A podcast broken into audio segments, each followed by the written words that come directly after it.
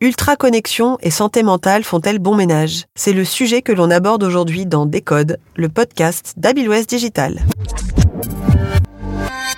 Proposer une technologie permettant le partage aisé d'une même information. Tel était le rêve fondateur des pionniers du web dans les années 60. En 2019, plus de 4 milliards de personnes ont désormais accès à Internet, deux fois plus qu'en 2011. La France compte plus de 60 millions d'internautes. Pour un bon nombre, l'usage d'Internet passe par le smartphone. 7 Français sur 10 en ont un. Ce ratio monte à 9 sur 10 chez les 12-17 ans. Et tous les 18-24 ans sont équipés. Les Français passent également entre 2 à 6 heures par jour sur leur téléphone portable. Le smartphone est devenu l'objet indispensable pour communiquer, s'informer, se déplacer, se divertir et même travailler. Cette ultra-connexion peut-elle affecter notre santé? Fatigue, attention, mémoire. Et notre cerveau réagit-il à ces nouveaux usages? Va-t-on vers la surchauffe cérébrale? C'est ce que nous explorons avec vous aujourd'hui.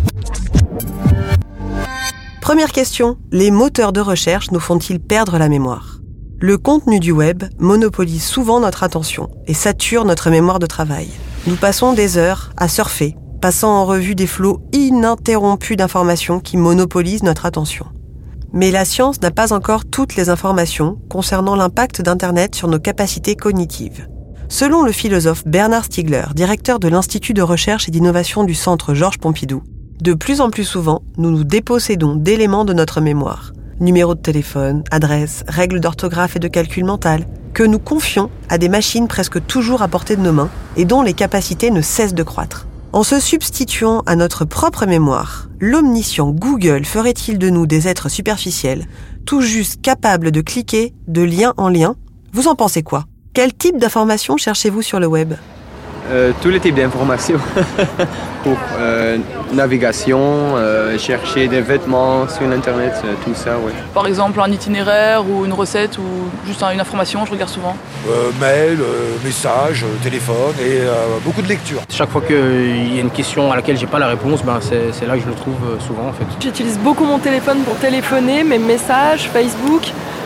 j'ai un sens de l'orientation très mauvais, donc j'utilise beaucoup euh, une application qui s'appelle Citymapper. Je fais mes mails dessus, je fais beaucoup de recherches internet. Quels sont les atouts d'Internet comme mémoire par rapport à la mémoire humaine? Je pense que je dois avoir 67 euh, onglets ouverts sur mon truc euh, Internet et que c'est ma deuxième mémoire littéralement avec mes notes de mon téléphone et j'ai toujours un petit carnet où j'écris des trucs et ça se passe entre ces trois choses. Il y a plein de choses qu'on retient plus mais ça peut être un avantage quand il y a, on a des fois on a vraiment besoin, mais il faut juste pas trop en abuser. Si je dois comparer à ma mémoire, c'est que l'information est tout de suite accessible. Euh, l'effort maximum que je dois faire, c'est de taper euh, ce que je recherche, alors que dans ma mémoire, ben, je pourrais creuser et plus jamais me souvenir de ce que j'ai appris. Y a-t-il des informations que vous reteniez avant et que vous avez abandonnées au moteur de recherche? À part mon numéro, je connais aucun numéro par cœur. C'est un peu dommage parce que si j'ai plus de batterie, j'ai aucun numéro en tête. Alors que quand j'étais petite, j'avais appris par cœur le numéro de mes parents. C'est-à-dire qu'il y a tellement d'infos sur mon téléphone que euh, je dirais que j'ai encore moins de mémoire et que j'oublie beaucoup de choses et que je laisse beaucoup de messages lus ou des trucs comme ça. Consultez-vous votre téléphone à chaque notification? C'est un tic, on n'arrive pas à laisser la notification juste là. T'es obligé de voir même si t'es occupé. Euh, alors j'ai fait en sorte de euh, supprimer les notifications sur mon écran d'accueil qui a eu un effet euh, pervers qui est euh, de consulter moi-même pour aller chercher les notifications, ce qui est encore pire. Enfin, ça dépend de la période. Si je sais que je suis en train de parler à quelqu'un, bah, chaque fois que ça vibre, je regarde. Le reste du temps, j'attends. Euh. C'est comme moi, je décide de regarder, je regarde, mais j'ai pas envie que je sois dépendant des notifications en fait. Deuxième question. Devenons-nous dépendants de nos téléphones? En 2018, le célèbre Cambridge Dictionary a élu nomophobia, no mobile phone phobia, mot de l'année. Derrière ce terme, on retrouve l'angoisse de ne pas avoir son smartphone sur soi ou la peur qu'il ne fonctionne plus. Cette phobie est révélatrice d'une addiction au smartphone. Il facilite les choix, il organise notre journée, il nous sert de guide. Le téléphone vient nous rassurer sur de nombreuses incertitudes. Un parent peut contacter à n'importe quel moment son enfant, par exemple. En parallèle, on parle des effets secondaires qui découlent de cette surconnexion. Risque d'isolement social, intolérance aux frustrations de la vie réelle, myopie précoce, migraine ophtalmique, troubles du sommeil, perte des capacités auditives. Est-ce vraiment une réalité? Et face à cela, on voit apparaître de plus en plus de propositions qui prennent le contre-pied, comme des stages de digital detox ou des journées sans numérique. Alors, a-t-on le recul suffisant pour accuser nos écrans de tous les maux? Combien de temps êtes-vous en ligne par jour je dois faire euh, par jour, euh, je suis un peu un cas, mais je dois, je dois lire au moins 3-4 heures par jour sur mon téléphone. Au minimum 5 heures, je pense, ouais, ouais beaucoup. Euh, c'est difficile à dire. Euh, je suis pas si connectée que ça, ça dépend. Je sais pas, je dirais une heure. Je sais pas, mais là j'ai diminué quand même parce que avant c'était plus parce que je regardais plus de vidéos, etc. Je pense que ça devait être 3 heures, hein, quelque chose comme ça quoi.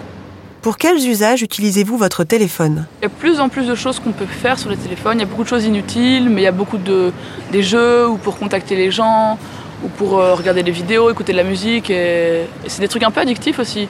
Donc on a envie de, de suivre sa notification, donc on envoie un message, puis on voit un truc sur Instagram, donc on répond à une story, et puis euh, c'est des trucs où on devient un peu accro et on, on s'en rend même pas compte, et donc on est tout le temps dessus. Pouvez-vous vous passer une journée de votre téléphone? Et quelles seraient les conséquences en termes d'organisation, de communication dans le travail? Je pense pas, non. J'ai jamais, comment dit-on, euh, try to, so. Même pas en vacances, non. Ouais, je pense que je pourrais le faire. Mais ça dépend la, quelle journée. Je pourrais le faire, mais ce serait un peu un challenge quoi.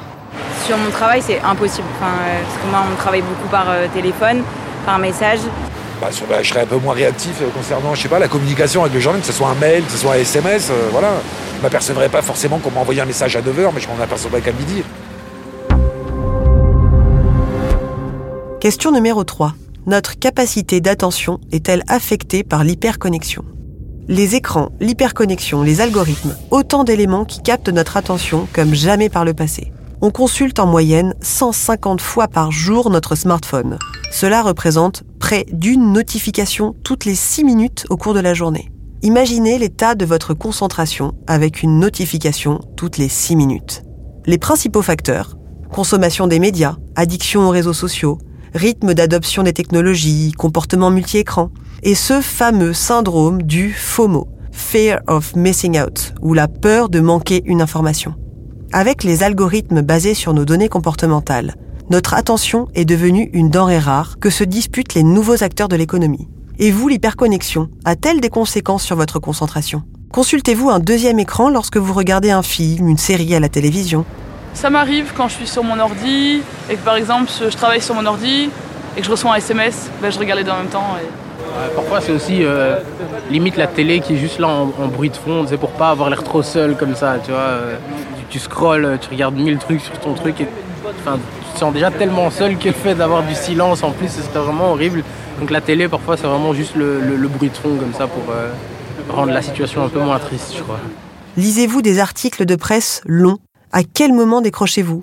J'essaye de voir l'essentiel de l'information, genre s'il y a des chiffres, voir à quoi ils se rapportent, voir une idée d'ensemble de, de l'information qu'ils essayent de faire passer. Après, quand c'est, euh, je sais pas, des opinions, des trucs comme ça, je fais euh, voir plus et si c'est trop long, je vais dire c'est bon, là, je vais pas lire, je crois, euh, moi c'est mort. Avez-vous le sentiment d'être moins attentif qu'avant? Euh, non, justement, j'essaie de me forcer par contre à, à faire travailler ma mémoire pour ça. Sans smartphone, euh, j'avais pas mes écouteurs, j'avais euh, pas un écran devant les yeux, donc j'écoutais les conversations des gens dans le bus, dans le métro, dans la rue, et aujourd'hui beaucoup moins. Quatrième question. Comment éviter la surchauffe de la surcharge mentale? De nombreux gestes permettent de réguler sa consommation. Supprimer les notifications, se forcer à ne pas répondre immédiatement, limiter son utilisation dans certaines situations, déconnecter en vacances, ranger son téléphone lorsqu'on est en communauté, couper son smartphone la nuit, etc. En France, la loi encadre le droit à la déconnexion depuis 2016. Chaque salarié a en effet le droit de ne pas être en permanence joignable par son employeur en dehors de ses heures de travail, afin de protéger son temps de repos et d'assurer le respect de la vie personnelle et familiale. Une première étape pour éviter les risques de burn-out et de sursollicitation. Selon vous, êtes-vous addict au téléphone, à Internet plus généralement? Je pense pas être addict, c'est-à-dire que moi je m'en sers comme, euh, voilà, avant j'allais, je lisais la presse euh, papier, et je la lis plus quoi. J'ai totalement, totalement remplacé euh, tout ce qui est presse papier par, par internet.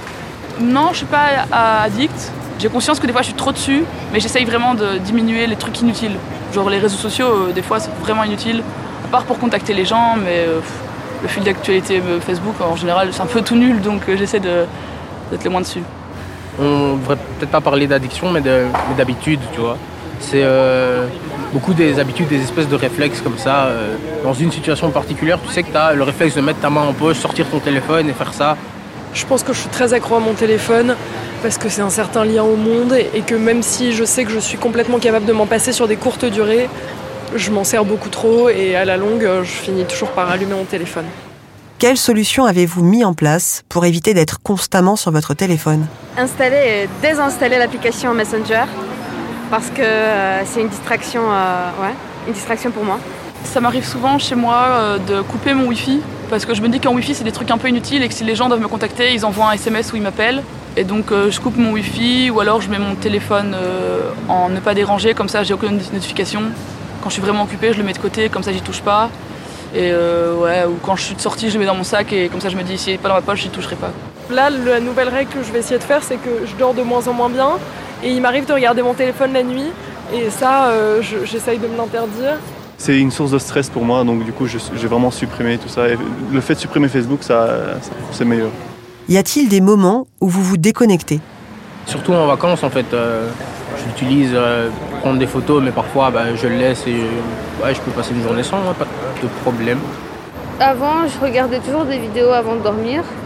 Mais là, euh, j'ai un peu changé mes habitudes et du coup, juste avant de dormir, bah, je lis un peu. Et euh, pour essayer, parce que j'ai l'impression que je vais mieux dormir si je regarde pas un écran Moi, j'avoue que c'est. Euh, il y a le réveil, puis je prends mon téléphone et j'allume le wifi quoi. J'avoue que c'est ça. Ouais, pareil. Au bout d'un moment, je me suis rendu compte de ce réflexe absolument euh, irrationnel de regarder mon téléphone même si j'ai pas de notification, juste comme ça. Et c'est dix fois euh, en une heure et c'est juste, euh, ça n'a pas, de, pas de sens. Et c'est pour ça que là, je suis à un moment où j'essaie de minimaliser, d'un forme de minimalisme hygiène technologique. À l'heure où le numérique offre à l'individu et aux entreprises autant d'opportunités que de menaces, repenser ses usages paraît incontournable. Quelle bonne pratique et quelle temporalité Quelle vérité et quelle affabulation Et surtout, quelle éducation numérique notamment pour les générations à venir. On en parle avec Grégoire Borst, qui nous fait la gentillesse de venir réagir en tant que témoin expert aujourd'hui. Grégoire est professeur de psychologie du développement à l'Université de Paris et directeur du LAPSID au CNRS.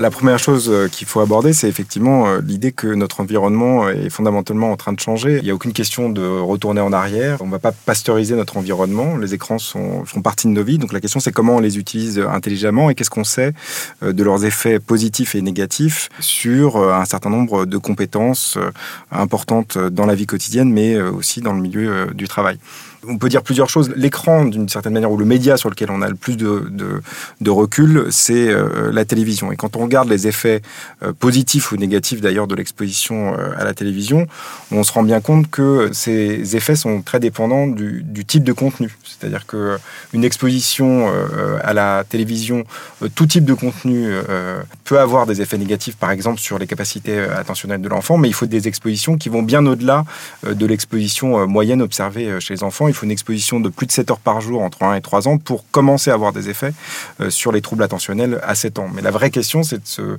poser la question de la causalité ou de euh, la directionnalité de cette relation. Est-ce que c'est finalement euh, parce que j'ai des troubles attentionnels que je passe plus de temps devant la télévision entre 1 et 3 ans ou c'est parce que j'ai effectivement regardé la télévision entre 1 et 3 ans que ensuite j'ai développé des troubles attentionnels? Et il faut même aller plus loin parce que quand on contraste les effets positifs ou négatifs de différents programmes euh, télévisuels euh, destinés aux enfants. On se rend bien compte, par exemple, qu'un programme comme Teletubbies, qui avait été développé à l'origine quand même, il faut le rappeler, euh, pour avoir une narration qui s'adaptait finalement au développement et à la compréhension des bébés, a des effets délétères sur le développement du vocabulaire, alors même que des programmes comme Dora l'exploratrice ou Rue Sésame ont plutôt des effets positifs sur le vocabulaire. Donc on voit bien que la question, c'est pas tant de savoir est-ce que l'écran ou est bon ou mauvais, c'est toujours euh, dépendant du contenu euh, et des usages.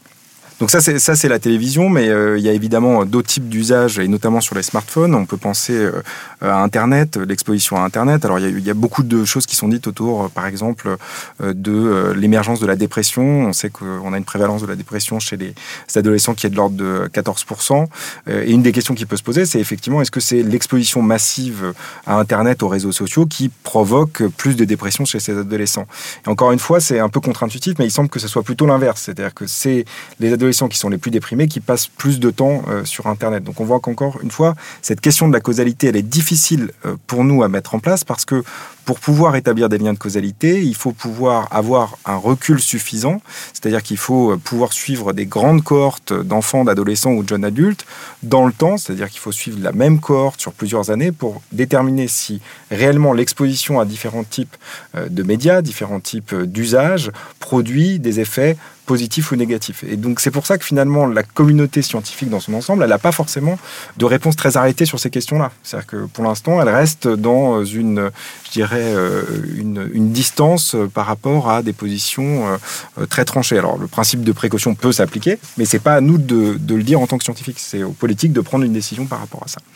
Euh, évidemment, ces, ces, nouveaux usages d'Internet, euh, le fait qu'on soit euh, à un clic de toutes les informations dans le monde, ça pose évidemment une question sur quelles sont les compétences qu'il faut développer aujourd'hui euh, pour pouvoir trouver les informations pertinentes Parce qu'on est bombardé d'informations en permanence et que, évidemment, faire le tri de ces informations, c'est difficile. Et on voit bien que se pose de plus en plus la problématique, par exemple, des fausses informations. Comment on arrive, en tant que cerveau récepteur de l'information, à, faire le distinguo entre une information véridique et une information fausse? Et donc, il y a un vrai enjeu aujourd'hui pas tant finalement euh, de faire ce que fait l'école, euh, euh, je dirais, traditionnelle, c'est-à-dire de transmettre des connaissances, mais c'est plutôt de transmettre des métacompétences qui nous permettent de faire le tri entre les connaissances pertinentes et non pertinentes, entre les connaissances vraies et les connaissances fausses, entre les informations vraies et les informations fausses. Et tout ça, c'est finalement développer l'esprit critique, qui qui est pas le, je dirais, la cardinalité de notre système éducatif aujourd'hui, qui devrait le devenir rapidement, parce que ça va être ça le vrai enjeu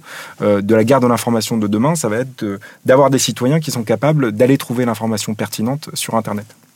Donc évidemment, ça, ça, une, ça, aussi, euh, euh, je dirais, euh, ça pose évidemment des questions sur la mémoire humaine. Qu'est-ce que c'est aujourd'hui la mémoire humaine? On sait qu'on a un cerveau finalement qui est beaucoup plus, qui a des capacités qui, qui vont au-delà de tous les gros serveurs qu'on peut avoir aujourd'hui. Notre mémoire humaine, elle est quasiment illimitée finalement. Elle se compte en plusieurs milliers de téraoctets. donc la vraie question, c'est qu'est-ce qu'on remplit dans cette mémoire-là aujourd'hui, sachant que, encore une fois, les informations, elles sont disponibles. Donc ce qui est plus, ce qui est probable, c'est que notre mémoire est en train de changer. elle n'est pas la mémoire mm, qu'on a nous adultes n'est probablement pas celle que euh, les enfants sont en train de développer aujourd'hui parce qu'ils sont plus probablement en train de mémoriser les liens vers les informations pertinentes plutôt que l'information en tant que telle. Alors il faut continuer à mémoriser un certain nombre de connaissances. Hein. L'idée c'est pas d'être sur une tabula rasa complète, mais l'idée c'est de se dire que notre mémoire est en train de changer, notre intelligence est en train de changer. il y a tout un discours autour aujourd'hui autour de notre intelligence stagne parce qu'on voit effectivement pour la première fois dans l'histoire de l'humanité, enfin pas de l'humanité d'ailleurs, de l'émergence des tests d'intelligence, on voit que le quotient intellectuel euh, n'augmente pas d'une génération à une autre. Alors, tout le monde se monte sur ses grands chevaux en disant Ah, on est tous en train de devenir euh, des crétins euh, digitaux. Non, on n'est pas en train de devenir des crétins digitaux. Simplement, notre intelligence est en train de se transformer de façon extrêmement profonde et que les le test de QI ne mesure plus en fait l'intelligence qui nous permet d'être adapté à notre environnement. Et c'est ça la forme ultime de l'intelligence. Hein. c'est vraiment de s'adapter à son environnement et de transformer son environnement. Donc je pense qu'il faut prendre le problème dans l'autre sens, se dire finalement est-ce qu'on a encore les outils pour mesurer de façon adéquate cette nouvelle intelligence qui est en train d'émerger? Finalement, euh, arrêtons de, d'essayer systématiquement euh, d'opposer d'un côté euh, les algorithmes, l'intelligence artificielle, la technologie à l'intelligence humaine. Oui, évidemment, l'émergence des nouveaux des, algorithmes, ça pose des questions pour le monde du travail, parce qu'il y a des pans entiers du monde du travail qui sont en train de se transformer. 85% des, des emplois qui existent aujourd'hui n'existeront pas dans 20 ans. mais donc la vraie, le vrai enjeu pour nous, c'est comment on utilise aujourd'hui la technologie pour développer les compétences qui font de nous des humains, c'est-à-dire toutes ces compétences socio émotionnel, l'empathie, la compassion, euh, et puis toutes ces compétences comme euh, l'esprit critique. Euh, pour dire les choses simplement, comment on fait aujourd'hui pour utiliser la technologie pour développer des compétences du type apprendre à apprendre, apprendre à être et apprendre à penser. Décode le podcast, c'est fini pour aujourd'hui. Un grand merci à toutes les personnes qui ont accepté de répondre aux questions. Vous voulez approfondir le sujet, retrouvez toutes les sources utilisées en description et rendez-vous dans le prochain épisode. Le podcast vous a plu? N'hésitez pas à le partager. Et n'oubliez pas de rejoindre la communauté Abilwest Digital sur les réseaux sociaux. À bientôt!